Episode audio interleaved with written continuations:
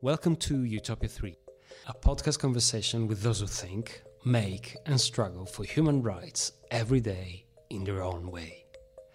Our interviews revolve around the personal and professional trajectories of the individuals we meet. We invite our guests to discuss meaningful moments in their lives when they defended, protested, or were deprived of fundamental rights. We ask them about rights they found, rights they lost, those they cannot do without, and we try and understand the place of fundamental rights in their lives. Today, we welcome journalist and documentary filmmaker Daniel Lombroso. Daniel works for The Atlantic, a US based magazine, and very recently completed White Noise.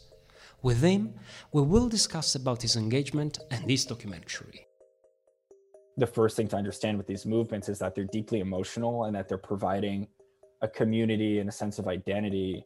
They're in a way joining a, a cult or a community, almost like a gang. And that's what makes de-radicalization so hard because you're you, you become you come to feel like you're part of something much larger.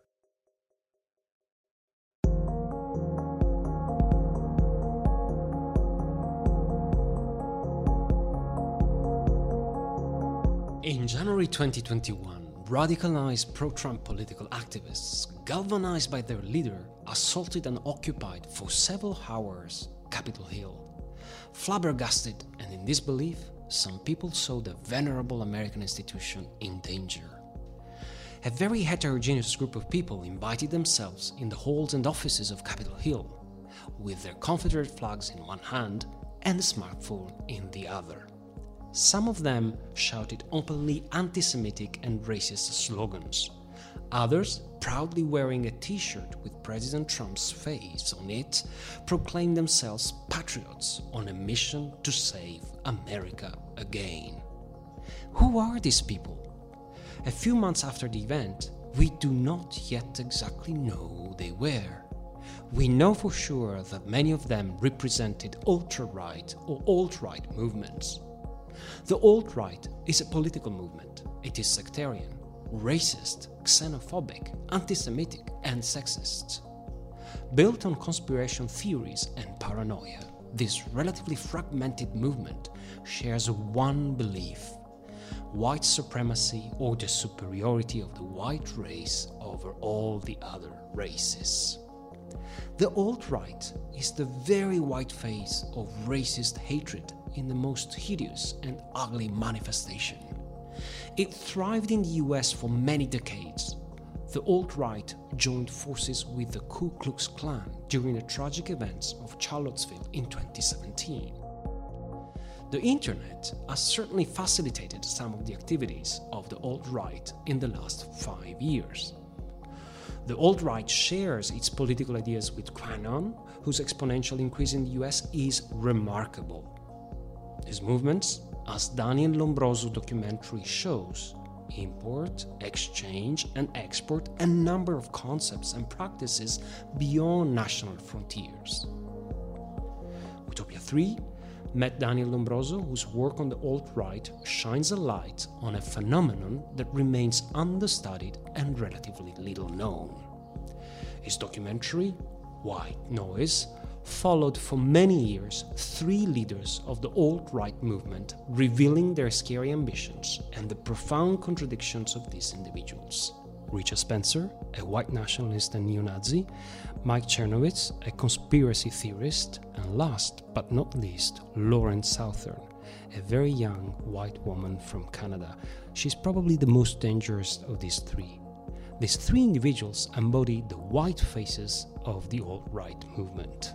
We remind you that White Noise is in competition for the 19th International Film Festival and Forum on Human Rights. I am Davide Rodogno, and with David Brun-Lambert for Utopia 3, we wish you all a very warm welcome to our podcast.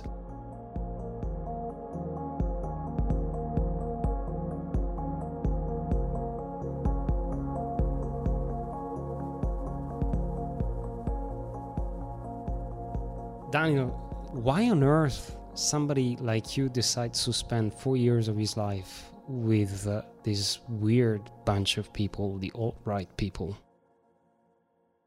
Well, you wouldn't know by my last name, but uh, I'm Jewish. I'm the grandson of two Holocaust survivors. My mother's father is from Nuremberg. She fled in 1939.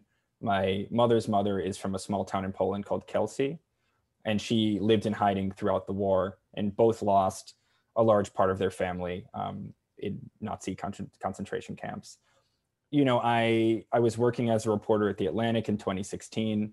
I saw a lot of really startling trends of you know racists and anti-Semites and really you know conspiratorial thinking coalescing behind candidate Trump. He was a candidate at the time. And, you know, I don't think there was a great understanding in the American context as to who his base was. Brexit happened around that time. I think in Europe, these conversations have been happening for about a decade, maybe since Geert Wilders, since some of those politicians started running. But in the American context, we really didn't have the language to talk about it. And, you know, I was two, three years out of college and I just said to some of the editors, like, this is this seems like a, a, a, a hinge moment in American politics that we're moving.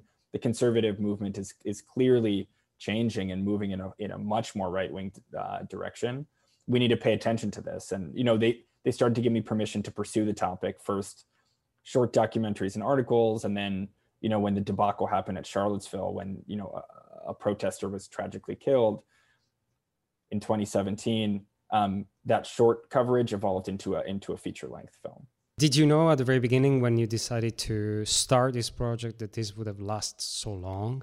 I had absolutely no idea, and I probably wouldn't have agreed to it if I knew it was four years with some of the most uh, unsavory characters in the world that you could imagine. I mean, you know, like I said, it, it, I grew up with such a strong understanding of of you know the dangers of this sort of thinking and you know the the work I did, the work I do, is not meant to imply that we're in 1939. I don't think by any means of the imagination we're approaching World War III or that this that we're you know that there's going to be a neo-fascist takeover of the United States and Europe. The point is just that I saw these ideas that I thought were you know erased from history that were fading, rising again in a very dramatic way and working their way in, into the institutions of power in the U.S. and also in Europe. And you know in the film, we see Lauren Southern speak at the European Parliament. We see all of our subjects, you know, really comfortable in the conservative movement in the United States. And, you know, witnessing those things, witnessing the prevalence of those ideas just was so unsettling that I, I felt like I called to do it. I felt like I had to do it. There is something that you said that uh, speaks to me because you say, okay, we are not in 1939, but there is something about you that brings me back to a kind of journalism that doesn't exist anymore. This, you know, long-term uh, investigation with journalists uh, embedded or you know out on a mission for several months or several years this is a kind of journalism that seems to have disappeared and now uh, with you and your generation it seems that you are reinventing reimagining it uh, do, do, you, do you think this is uh, this is something that you are going to continue in the future yeah, and that's a very flattering portrayal. Thank you. Um, you know, I think part of it to answer your first question is that the business model has evolved so much. I mean, in in the modern social media environment, there's pressure always to just put stuff out, to put up volume. I think I'm by no means a media historian, but there was a moment when the internet rose where certain publications understood that it wasn't about quality, it was about quantity. It was about putting out as much as you could and I think similar to that, and the subjects in my film understand this point really well, which is that opinionated journalism, journalism with a real hard edge to it that's making a point, does much better than embedded, investigative, thoughtful stuff.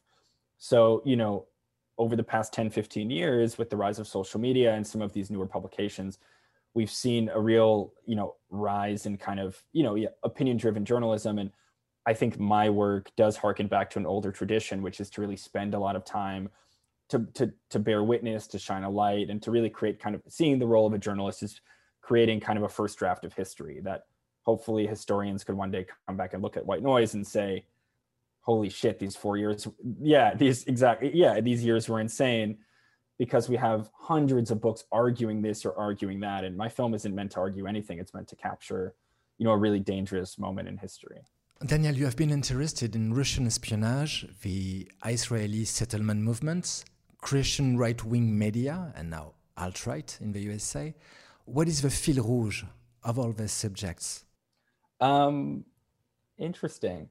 Well, I think, you know, I think I'm drawn to trying to understand extremism in all forms. And I think the point is not that the Israeli settlement movement, for instance, or Christian evangelicals resemble the alt right. The alt right is fundamentally a racial movement concerned with preserving white power in the United States and also white power in Europe. But I think, you know, I, I, I guess to be a little even more vulnerable, I grew up in somewhat of a traditional home. My my my father is is from Israel and you know is more right wing. He served in the army there. So I grew up with some understanding of nationalism, not the kind of nationalism that we see in the film at all, but some understanding of nationalism, right? And you know, I think that gave me a very context, different context to work than most Americans who grew up in a very progressive environment in New York City, you know, who are a product of, of very different ideas. And having my grandparents the way they are, but also my father, who's more right wing, I think made me interested in subjects that other people wouldn't be about traditional cultures and conservatism and the and migration and the way society changes over time. Um, so you know, I've always been drawn to those, and I think I'm, I'm critical of them. I'm skeptical of them, but I'm also uh, fascinated by them. Daniel, from the inside, what did you discover about the white supremacism movement? A lot of things. I think the the the, the main one would be how, and I I know this sounds simplistic, but how broken these people are, and I don't mean it. I don't mean that in any way. I'm I'm superior or anyone else is superior. You know, I think we live in a deeply individualistic culture now where everyone struggles with anxiety from time to time, with depression from time, time to time. It's difficult when you're on your own in modern life to figure out, you know, your purpose. Like, what's the point of all this, right? And you know, every everyone I know has struggled with that at one point or another. But these individuals take it to an extreme, and they they find that sense of purpose, that identity, in white supremacy and in white nationalism. And I think that's the first thing to understand with these movements is that they're deeply emotional and that they're providing a community and a sense of identity um, you know, more than just a belief, more than just an ideology. It's not just that they walk outside and say, you know, screw this person of color, screw them. They're they're they're they're in a way joining a, a cult or a community, almost like a gang, and that's what makes de-radicalization so hard because you're you you become you come to feel like you're part of something much larger, almost like a family. There is something in the uh, documentary uh, White Noise that is. Um, um, I think it could be possible only because you spend so much time uh, alongside embedded, living the lives of these uh, people. I mean, you you've been following these three uh, individuals who have important roles and different uh, roles: Cernovich, Spencer, and then Southern, who is a, a young woman. Uh, and, and, of course, you insisted so much in showing uh, their ideology, which with you is a term that has gone back on fashion. But at the same time, uh, you also showed the contradictions and the ambiguities in these individuals. Uh, who, in your view, is going to have a political future out of these three, and why? Hmm. Interesting. You know, I think each have left their mark in their own way. Richard Spencer in a way is saying the quiet part out loud. He's he's the guy he coined the term alt right. He's kind of the godfather of the moment he, of the movement. He's fallen out of favor very dramatically. He's the least popular now. But all of our all of the ideas at the core of this movement that that the United States and Europe are white societies and that we have to preserve white dominance. You know, the updated repackaging of those ideas really owes a you know comes from Richard Spencer. I don't mean to give him any credit but a lot of the ideas come from him, even if he was, you know, a failed leader and a, deep, deeply reprehensible person. So he's now, um, as you see at the end of the film, living at his mother's house, playing very poor Chopin renditions, going skiing. He's become irrelevant, but ideologically, he's left his mark in some way. You know, Mike Cernovich is a is a grifter. He's an opportunist. He's always trying to find a way to get rich or get famous or make a buck. He doesn't really believe anything, but he's willing to platform these ideas and he's had his influence in his own way because he's helped he's helped elevate so many people like Lauren and many others who wouldn't have a platform without a Mike Cernovich. So you can't discount him. But I think Lauren is really the most influential because her idea, her videos are so polished, they're so well produced. She understood something to harken back to the World War II analogies that Leni Riefenstahl understood and Goebbels understood and all the great and you know people from the Soviet Union that all, all the great propagandists in history understood, which is that your work has to have real emotional power to it. It can't just be an academic in a room outlining, you know, the five ways of doing this or that. Lauren, you know, understood from a young age how to how to dress up the video, how to dress up herself. You know, she's very concerned with her looks from you know makeup to the way she dresses to the way she appears on camera. Um, she's very articulate, and you know, I think when we look back at this era, she'll be considered one of the people who radic- she, she's responsible for radicalizing so many people. I can't put a number on it, but it's very, very common when you're interviewing young right wing men, especially when you say, How did you find this movement? Many of them say Lauren Southern is the one who really sucked me in, who really made me believe.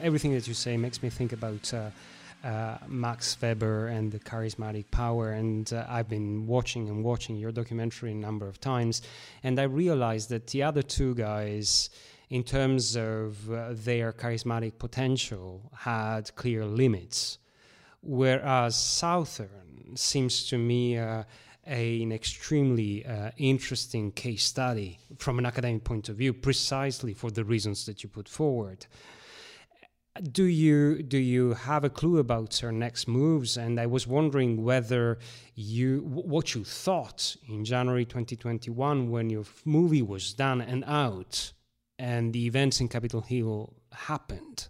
And did you connect to southern and uh, what she might do next in conjunction with this new political phase and those days in particular so Lauren has retreated to Australia. Her partner is, as you find out at the end of the film, is is not white, um, but he's an Australian national. And they moved when the pandemic hit. They moved to Australia. They've had a child together.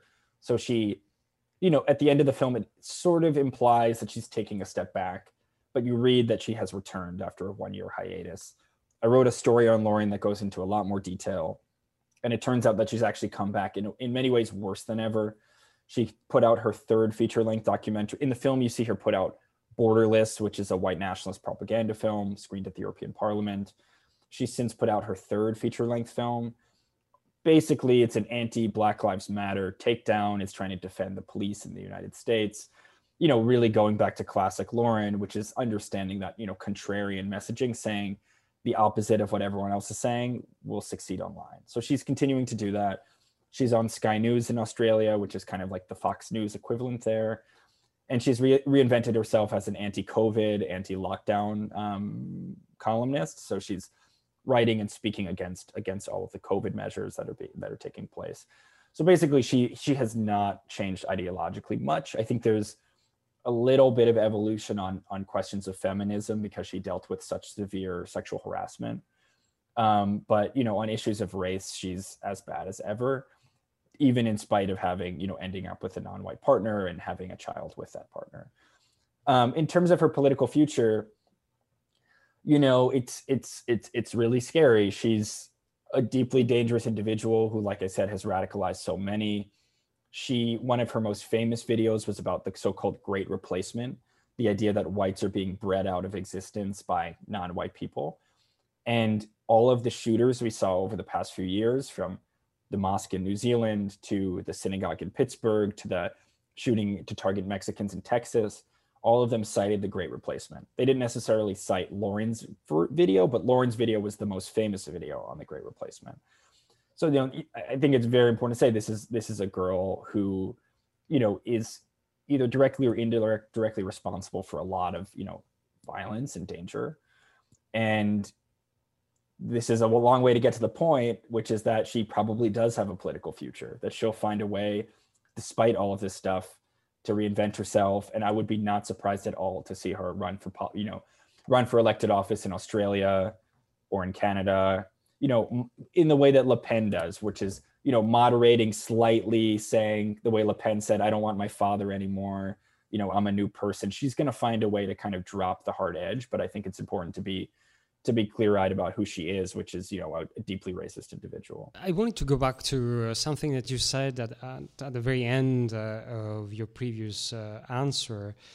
And I want to stick with Southern because, contrary to the other two individuals that you've been following in your documentary, uh, Cernovich and, and, and Spencer, uh, Southern travels very well. And the fact i mean what you just said she went to uh, australia and now she has a column she's on sky uh, tv over there etc um, tells me something which seems to indicate something that is uh, quite similar to an awful lot of ext- ext- extreme right movements in the interwar period these people had connections, etc. They traveled, and some of them traveled relatively well, whereas others didn't. Spencer doesn't travel very well. But Southern, as a, you know, comes from Canada, makes a career, so to say, a political career to some extent in the U.S., then moves to Australia, keeps doing the same, and that she might ba- be back on in North America at some point. Uh, what is your sense of this kind of development at the, at the during the digital in our digital age? Let's put it this way. Yeah, I think that's a very astute observation. In, in, the film, you see her travel to Russia, Paris, Belgium, and in the three years that I that I followed her, she also, you know, went to 10 or 15 countries in Europe and Turkey and Morocco. I think the main thing to understand is that this is not an American movement. This is an international movement that, you know, maybe has its underpinnings or beginnings in America. Um, but many of these figures and, and a lot of the support that they garner comes from overseas. A lot of the funding comes from overseas. A lot of the support comes from overseas. Someone like Lauren Southern, she's definitely a product of Canada or of North America, I would say, of North American multiculturalism. She grew up in a very multicultural Vancouver, although in a white, she grew up in a white suburb outside of Vancouver, but still, Vancouver is a very diverse, majority, close to majority Asian city. And, you know, I think you have to understand that she's she's a product of that North American environment. At the same time, all of these individuals are seeing commonalities from Australia, New Zealand, Europe, North America, because all of them are seeing, you know, the demographics change. That all of these societies, to some extent, are becoming less white. And I think the point is not that there's a conspiracy, like Lauren says. It's not like, you know, the Jews, which is typically the way they see it or imply, are scheming to, you know, to to to you know get rid of whiteness it's that many people have come to love multiculturalism believe that the US and Canada are immigrant nations and should be open to everyone. But these white nationalists increasingly are a global network and see commonality across from, you know from all of these countries and lauren is the, is is the connective tissue in a way that very few other individuals are but at the same time this is the the limit of this kind of nationalism because since everything is built around the nation uh, this is as far as they can go. They can build transnational networks, but at the same time, they are themselves victims of their nationalism, isn't it? Yeah, that's an interesting point, especially because Europeans created nationalism. You know, Europeans drew many of the boundaries, as you well know. And, you know, I think Spencer's idea I, again, I don't mean to give him any credit, but it, it, does correct for that. He talks about a white ethno state, and the notion is that it's a transnational kind of a new global. Uh, uh, he calls it a new Roman Empire in the way that the Roman Empire was transnational. Um, so, you know, if you're really getting into the ideology, he wants to create a new global network. Someone like Southern is is less of a thinker than him, not to give him credit, but like she she doesn't think about those larger issues. She's just angry at seeing, you know, you see it in the film. She drives around Paris and says, "Why are all these people wearing headdresses? Why are all these Muslims around?" It's very, it's very her her nationalism is very similar to Le Pen or Salvini or all of these other guys, and that's why even in the European context, you see that they want to preserve it in their country, but then they hate each other whenever you put them in a room together. You know, all the European far right figures always claim that in the next election they'll come together and form a block and then inevitably that block always dis- you know breaks apart how did you protect yourself from um, the amount of um, hatred and cynicism that was surrounding you for all these years when you filmed these these individuals you know it's it's a difficult question i think you know i typically work alone and that that's for two reasons one is that it gives you a lot more intimacy when you're alone with the subject. They instead of a large camera crew like other documentaries, they feel like they're just talking to you, right? And a lot of the intimacy in the film comes from that. The other reason is that there was never a lot of budget. Even though this is the Atlantic, they basically bought me a camera and said, you know, go kid, make a film, um, which was great. It, you know, the the issue is that these are you know dangerous and even deranged individuals, especially not necessarily the follow the leaders, but many of the followers who are less press savvy. You know, they have nothing to lose, and they can be very verbally abusive, but also physically abusive I don't want to go into too much detail, but there were some subjects who, you know, would um, did some kind of gross, you know, sexual propositioning to me, which might sound surprising, but who would kind of aggressively pursue me. And I'm talking about men here in the movement, which is weird. I don't want to be more specific than that. Um, a lot of, you know, very aggressive anti-Semitic hate, both physical, you know, being called kike and things like that, but also um, verbal or especially over email. So getting, t- especially since the release of the film, just tons uh, more emails and, and tweets and things that I could possibly count that are basically, you know, using Nazi images and putting my face over them or things like that. And I, I guess at a certain point, you you just get used to it and kind of see it as a badge of honor in a way. Uh, so you develop uh, this this thick skin that uh, protect you in a, in a way, but it's, uh, is you learn it by, by, by through experience only. I would say so. Yeah. I mean, it's not, there's no easy solution to these problems. I think if you are doing this kind of work, you know that you're inevitably going to deal with certainly verbal abuse and hopefully not physical abuse. But if, you know, if it is physical, you know, to a minimum, I'm lucky that I never had anyone, you know, try to kick my ass. No one tried to people threatened to actually now that i think about it there were one guy threatened to break my camera and called me many anti-semitic slogans and, and a lot of other things like that but i think you know being a little bit younger and also not having a jewish sounding last name people cannot tell by my last name if my last name was goldberg it might be different um, you know i had i had a ways to kind of talk my way out of a lot of situations um, so that that gave me coverage and I, I think the final point is just that like now that I'm, I'm, I'm done with the film and looking back, there was just so much horrible shit. I think just in the moment, I didn't necessarily give myself the space to, to think about them or to process them.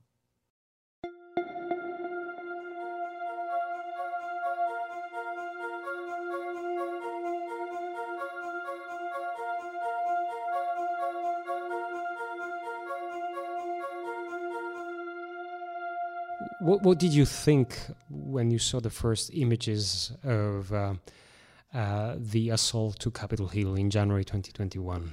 You know, I think I was shocked by how surprised everyone was in America. I could have, ne- I'm not a pundit. I'm very careful not to offer suggestions. But anyone who was following the political climate in this country and understood the power of this movement could have foreseen a violent event. I could have never said, that they were going to storm the Capitol. No one knew that. But we've, like I said, we've witnessed mass shootings in New Zealand, in Pittsburgh, in, in Texas, and in hundreds of other cities in the US and in Europe. And then we have a president, now a former president, who is claiming that the election was stolen from him and telling his followers that they have to fight. Rudy Giuliani said we need trial by combat.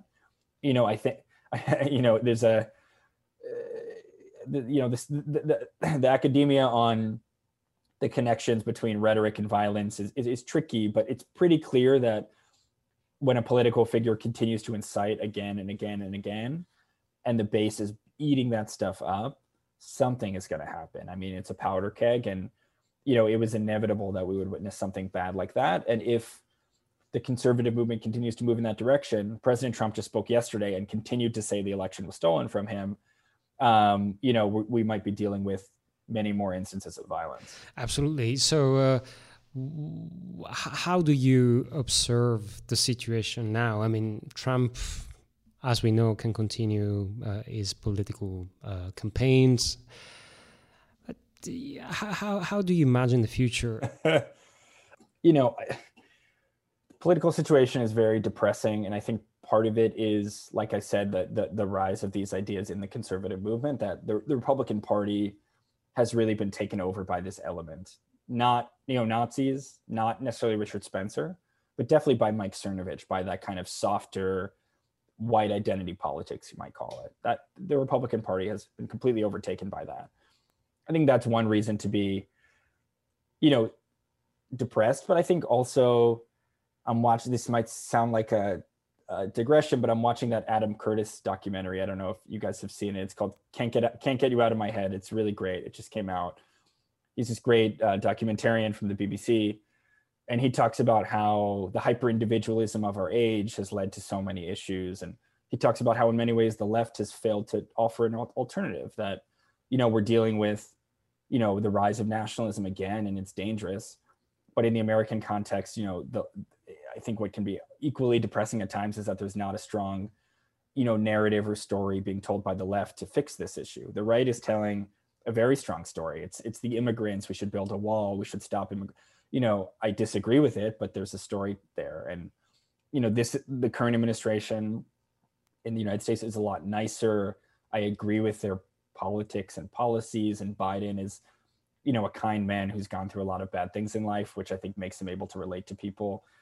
But I think, you know, him and the Democratic Party is also suffering from a failure of imagination in a lot of ways. There's not a strong alternative vision to the kind of neo-fascism that we're seeing rising. But uh, you were talking about failure of imagination. But if you think about QAnon or other alt-right, uh, you know, because this is a very heterogeneous kind of movement, very fragmented. Don't you think that they also lack imagination in many ways? Certainly, and I don't mean to again give this is. I'm enjoying this conversation so much because you're an academic and we're getting into the ideology, but I don't mean to give them credit in any way. It's not that they're imaginative. The point is that, that they're telling a very potent story, I think is the best way I could put it. They're, they're, they're, if you're, you know, trying to find a political future that is emotional that you can imagine, Trump Trump gave you that. He said, it's not your fault. It's the Chinese that took jobs away. It's NATO. It's NAFTA rather. It's the immigrants that America is not the country it used to be. Nostalgia is a very powerful emotional force, right? It affects everyone, and conservatives know how to use nostalgia. And I think the point I'm making is just that the left, I think, with the exception of maybe Bernie Sanders, Bernie Sanders had a real story. He said, "It's the banks, it's Wall Street, it's the, it's you know unions being decayed. You know, we have to return to a time of you know where of real social cohesion." And I think you know in in the US but also in in all in many western countries that there's not a lot of imagination anymore. It's it's much more a, a question of tinkering around the edges and and not you know reimagining a, a different political future. I had two two two questions to ask you. Uh, if you were to um, if you have to leave and put in a bag and leave aside uh, a, a, fundamental right what would like to what, what would you like to bring with you take away with you, and what kind of rights would you be ready to leave aside or forget about? Well, I could definitely do without the Second Amendment with guns. I don't. It's not. You know, living in New York City, it's not very common to be a gun owner, and it's in the United States. There's more guns than people, which is crazy. Like 350 million guns, roughly. I think. Under what circumstances would you be ready to uh, use a gun, or buy a gun, purchase a gun? I don't, I don't, I would not imagine myself buying a gun under any circumstance. And I, I, I maybe I have enough trust. This might sound like a departure from my last answer, but I have enough trust in institutions in the police and the army that, you know, if there is a reason for armed resistance, that I would be defended, or you know, that that the institutions would come through in the end. So I, I don't see any utility in, in owning a weapon and it's a uniquely American thing for everyone to just believe they should own a weapon. I mean, most countries don't have that level of gun ownership.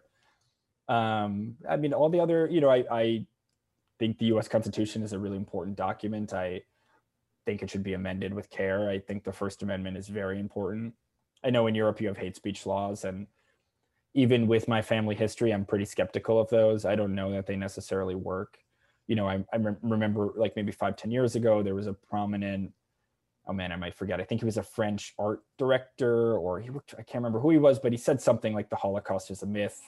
or it's exaggerated and got you know either a huge fine or jail time and I, I don't think that sort of thing is productive i'm, I'm much more you know argue it out in the court of public opinion and and get to the truth ultimately. Thank you so much. Thank you. Take care. Take care. Bye bye. Bye. Bye